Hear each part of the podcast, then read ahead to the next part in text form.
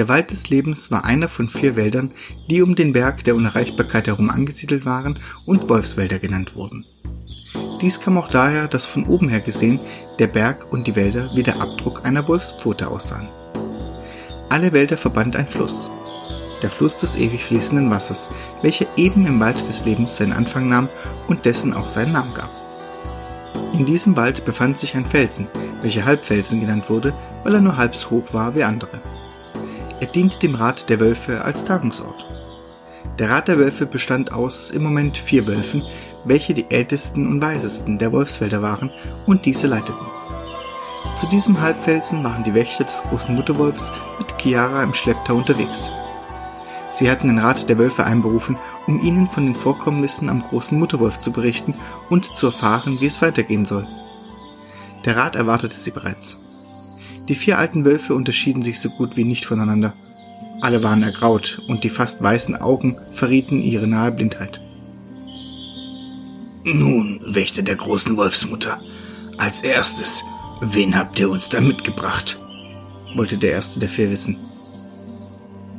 Großer Rat, mein Name ist Chiara. Ich komme aus einer Stadt weit im Süden, begann sie. Eine Stadt? Aber du siehst nicht aus wie eine Lykanerin erwiderte ein anderes Ratsmitglied. Lykanerin? Nein, ich, ich bin eine Wölfin. Geboren wurde ich im Wald Corona, bis mich Jäger von dort wegbrachten und mich verkauften.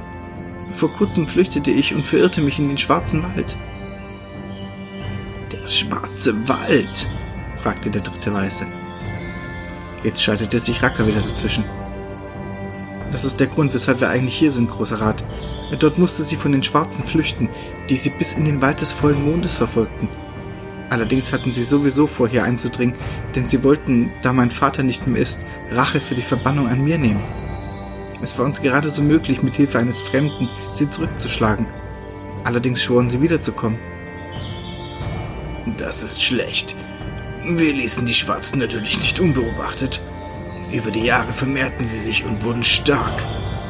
Hoffentlich haben wir nicht zu lange gewartet, sprach der vierte. Die vier steckten kurz die Köpfe zusammen, bis der erste wieder anfing zu sprechen. Wir müssen alle Waldbewohner benachrichtigen und mobilisieren. Wir werden Flitzer vorschicken, um dein Kommen anzukündigen, Wacker. Mein Kommen? Du wirst dich mit den wichtigsten Bewohnern treffen und ihnen selbst von den Vorfällen berichten und natürlich mit allen besprechen, wie sie sich am besten für die Verteidigung einsetzen können. Racker verstand und nickte. Kann ich Näschen mitnehmen? Sie würde so die Welt etwas kennenlernen, stellte Racker die Frage. Näschen? Verstehe. Ja, nimm sie mit, erlaubte einer der Ratsmitglieder.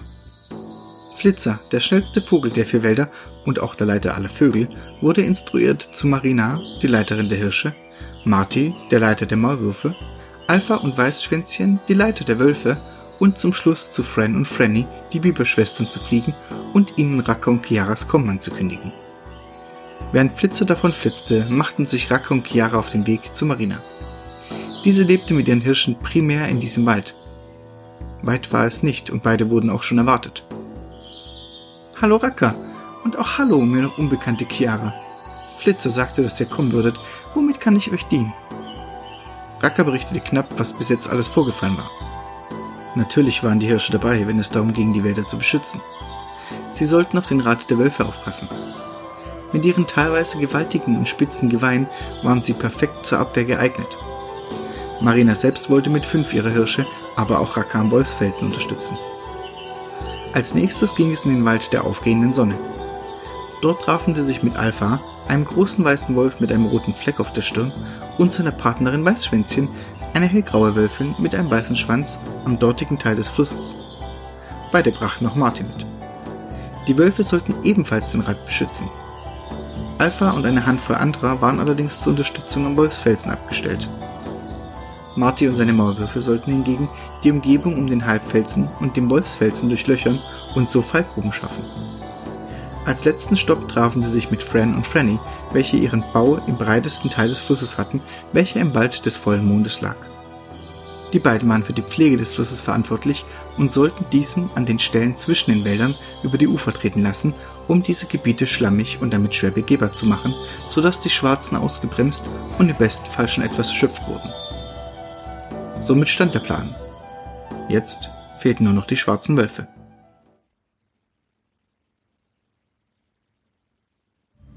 Es war Nacht. Ruhig und friedlich lagen die Wolfswälder da. Kein Tier war mehr auf. Alle schliefen friedlich. Alle, bis auf die schwarzen Schatten, die sich fast lautlos durch die Nacht schlichen. Es waren die schwarzen Wölfe. Einige waren auf dem Weg, Rache für die Verbannung zu nehmen, andere, um die restlichen Wolfswälder und ihre Bewohner zu unterjochen. Einige wollten nur bessere Lebensbedingungen und wieder andere folgten einfach nur blind ihren Führern. Ihr Anführer, Schwarzer Teufel oder Nyx, wie er von seinen Eltern getauft wurde, hatte seine Wölfe bereit gemacht. Bereit für einen Krieg. Damals wurde sein Versuch der Machtübernahme von seinem Bruder vereitelt. Dafür sollte sein Sohn sich an seinem Neffen rächen, da sein Bruder nicht mehr war. Aber sein Sohn hatte versagt. Der Sohn seines Bruders hatte ihm eine weitere Niederlage bereitet. Dieses Mal würde sich alles ändern. Sie waren jetzt mehr, waren besser ausgebildet, hatten einen guten Grund. Nichts konnte jetzt noch schiefgehen. Natürlich wussten sie, dass die anderen Waldbewohner auf sie vorbereitet waren. Sie wussten, dass sie ausspioniert wurden, aber selbst hatten sie auch ihre Spione. Auch sie hatten fliegende Verbündete. So zum Beispiel ein Vogel namens Flitzer. Dieser Vogel arbeitete eigentlich für die anderen, stand aber auf seiner Seite. Er berichtete Schwarzer Teufel alles über die Pläne der Wölfe. So wusste er, dass die Hirsche die Abwehr bildeten, die Maulwürfe Fallgruben vorbereitet hatten, deren Position sie ebenfalls ungefähr kannten und die Biberschwestern den Boden zwischen den Wäldern schlammig gemacht hatten.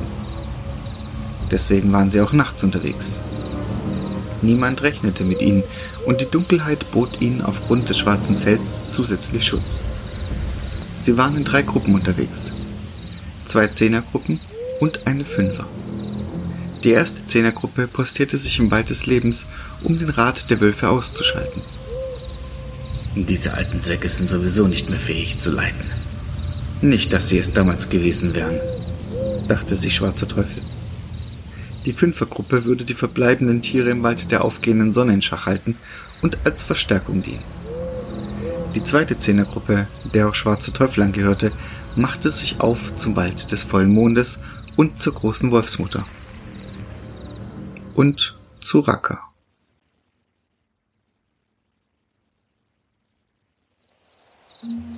Raka war nervös. Seit Tagen hatten sie nichts von den Schwarzen mitbekommen. Auch Flitzer, ihr Kontaktmann, brachte nichts Neues. Sie verhielten sich wohl ruhig, was er aber nicht so recht glauben konnte. Er hatte ein seltsames Gefühl im Bauch und war den ganzen Tag schon unruhig.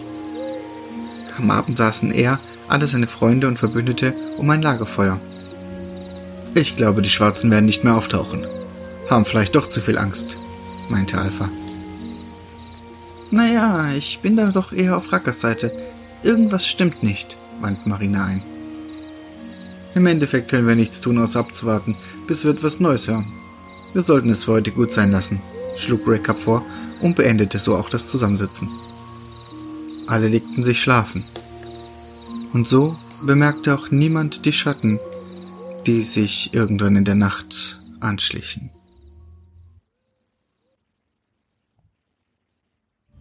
Die schwarzen Wölfe waren perfekt vorbereitet.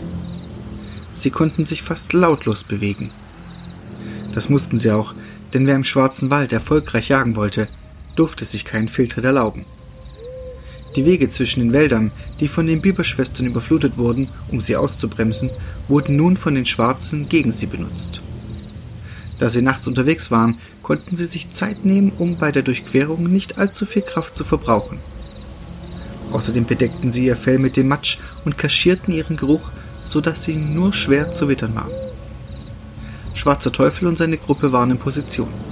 Das hieß, dass auch die anderen in Position sein sollten. Er sah Racker und seine kleinen Helfer.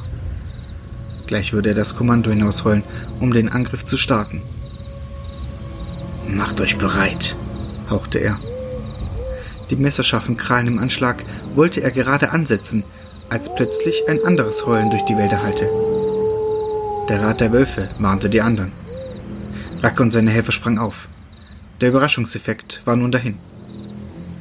Verdammte Idioten, sie haben es verbockt, raunte Schwarzer Teufel. Angriff! schrie er, und die Schwarzen preschten mit gefletschten Zehen los.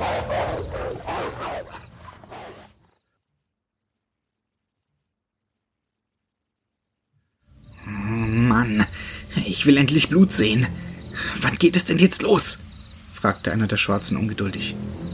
Schon zu lange, zumindest für ihn, mussten sie beim Halbfelsen auf das Signal zum Angriff warten. Zu lange mussten sie still und leise die Feinde beobachten. Halt's Maul, maulte ihn ein anderer an. Wenn du uns jetzt verrätst, wird Schwarzer Teufel richtig sauer. Nervös tippelte er ein paar Schritte hin und her. Ja, ich weiß, aber es macht mich wahnsinnig, hier nur rumzustehen und zu warten. Genervt trat er gegen einen Baum. Eine Handvoll aufgeschreckter Vögel flog davon. Was war das?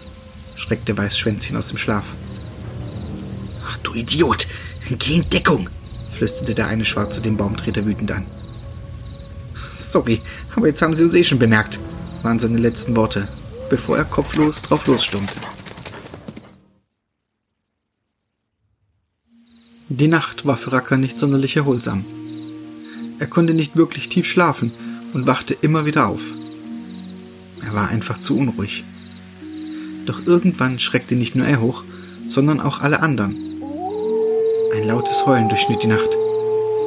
Der Rat der Wölfe warnte. Noch etwas verschlafen gingen alle in Abwehrstellung. Da kam auch schon der Angriff. Die Schwarzen preschten voran. Die Hirsche waren nicht ganz in Formation, weswegen nicht alle gegen die Wand aus Geweih prallten. Fell und Blut spritzte, sowohl von den Wölfen, die teils aufgespießt wurden, als auch von den Hirschen, als Krallen und Zähne in sie geschlagen wurden. Schwarzer Teufel rutschte an den Hirschen vorbei und auf Alpha und sein Gefolge zu. Diese setzten zum Sprung an, welchem er auswich, indem er darunter hindurchtauchte. Dann setzte er selber zum Sprung an. Er flog Raka entgegen und dieser nahm den Angriff vor. Während beide nach hinten flogen und sich Krallen in seine Schultern bohrten, biss Raka zu. Er erwischte den Hals, löste allerdings beim Aufprall auf den Boden seinen Biss wieder. Eine Pranke legte sich um seinen Hals und zog ihn hoch. Black war ja schon größer gewesen als er, doch Schwarzer Teufel war noch einmal etwas größer. Für ihn war es ein leichtes, ihn in die Luft zu heben und gegen den Felsen hinter ihm zu pressen. Du bist genauso schwach und erbärmlich wie dein Vater. Trotzdem hast du verloren und wurdest in die Verbannung geschickt, röchelte Racker mit einem Grinsen im Gesicht. Wütend schleuderte Schwarzer Teufel Racker zur Seite und in einen der Wölfe Alphas, welcher ihm zu Hilfe eilen wollte. Dem herannahenden Alpha hieb er seine Klauen einmal quer übers Gesicht. Halb blind hielt er sich aber auf den Beinen. Racker und sein Helfer hinter Schwarzer Teufel.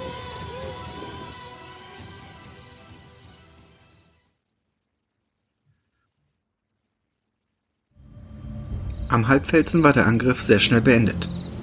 Der erste Schwarze, der ohne Plan vorangeprescht war, wurde von Weißschwänzchen direkt zu Boden gebracht. Dadurch wurden die anderen wach, welche die verbliebenen neun schwarzen Wölfe, welche dummerweise dem Vorbild ihres Kumpels folgten, in die Mangel nahmen.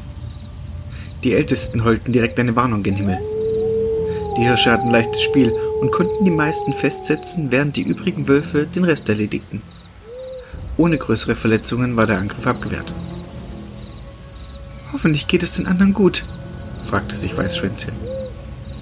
Der Kampf im Wald der aufgehenden Sonne ging nicht ganz so glimpflich aus. Dort hatten zwar nur fünf Wölfe angegriffen, aber diese konnten verdammt gut austeilen. Gewonnen war die Schlacht nur, weil sie mit viel Mühen in die Fallgruben getrieben worden waren, welche die Maulwürfe gegraben hatten. Zumindest war die Verstärkung für die Schwarzen außer Gefecht, auch wenn es einige Verletzungen gekostet hatte.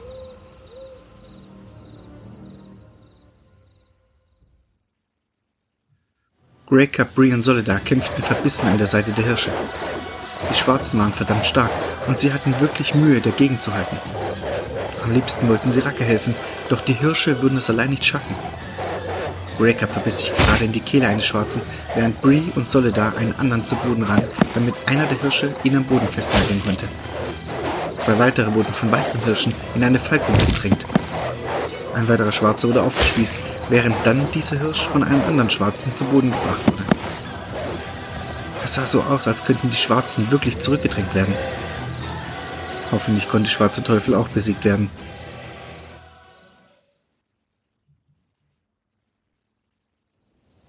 Glaubt ihr wirklich, dass ihr gewinnen könnt? Gegen mich? Ich werde euch alle eigenhändig vernichten, fauchte Schwarze Teufel und schritt auf Racker zu. Alpha sprang ihm auf den Rücken und krallte sich fest. Schwarzer Teufel stellte sich auf und ließ sich nach hinten fallen. Mit einem hässlichen Knacken landete er auf Alpha, welcher regungslos liegen blieb. Nein! brüllte Alphas Gefolgsmann und stürzte sich ebenfalls auf Schwarzer Teufel. Doch dieser trat einmal zu und der Wolf schlug winselnd gegen den Wolfsfelsen. Schwarzer Teufel kam wieder hoch und bekam, als er wieder stand, einen Schlag direkt auf seine Schnauze. Tränen stiegen ihm in die Augen und trübten seine Sicht. Zwei weitere Hiebe zogen blutige Striemen in sein Gesicht. Wild schlug er um sich. Racker konnte mühelos ausweichen und sprang ihm dann an die Kehle. Eine Pranke packte ihn am Genick und riss ihn weg. Er riss Fleisch und Fell mit sich und landete wieder auf dem Boden. Ein Schrei ging zum Nachthimmel, in dem sich Schmerz und hasserfüllte wahnsinnige Wut vermischten. Blitzschnell war er über Racker, biss ihm in den Nacken, hob ihn hoch und schleuderte ihn mit voller Wucht zu Boden. Direkt holte er mit der Pfote aus, um nachzusetzen, als Marina heransprang und ihn zurückzudrängen versuchte. Bevor er seine Krallen in sie schlagen konnte, waren Grey Cup und Solidar zur Stelle und packten seine Vorderpfoten. Lasst mich los, ihr Würmer! brüllte Schwarzer Teufel. Er lebt noch, stellte Bree fest und half Racke hoch. Du wirst es nie lernen, oder? Du wirst nie über die Wolfswälder herrschen. Wir, die Bewohner, werden uns immer gegen dich und dein Gefolge stellen, sprach Bree. Schwarzer Teufel lächelte nur verächtlich. Bring es zu Ende, sprach Hacker. Schwarzer Teufel versuchte sich ein letztes Mal aufzubäumen, doch schaffte es nicht. Marina stieß mit dem Gewalt zu, während Breakup und Solidar ihn zerfleischten. Raka, schnell, du musst kommen. Black hat Näschen in der Gewalt, flehte Flitzer, welcher angesaust kam. Zeig mir den Weg.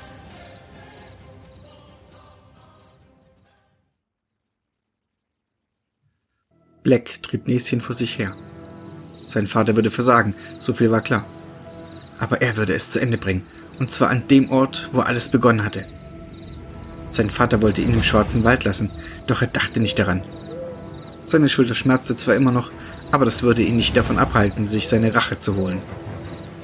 Im Wald der aufgehenden Sonne merkte er, dass seine Freunde besiegt wurden, aber schweren Schaden verursacht hatten.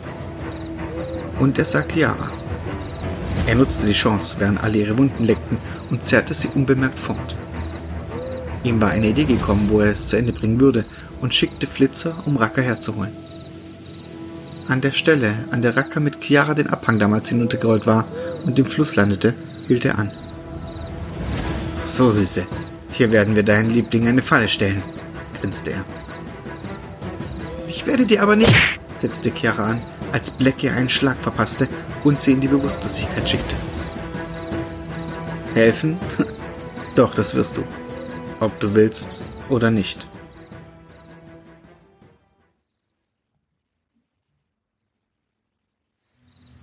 Racker kam nicht so schnell voran, wie er wollte, doch er zwang sich weiter vorwärts. Schon nach kurzer Zeit wusste Racker, wo er hin musste. Und er hatte recht. Als er an dem Abhang ankam, an dem er Näschen gerettet hatte, sah er sie liegen. Näschen, was ist passiert? Geht's dir gut? Keine Reaktion. Sie war bewusstlos. Blick. Wo war er? Wie wild blickte er sich um, als ihm plötzlich aus dem Geäst eines Baumes etwas ansprang und zu Boden rang. Na, Cousin, hast du meinen Vater erledigt? dachte ich mir. Aber nun habe ich leichtes Spiel. Ich werde unsere Rache doch noch bekommen. Ihr gebt euch wohl nie geschlagen, was? Na, aber auch du wirst verlieren. Black fing wild an zu lachen.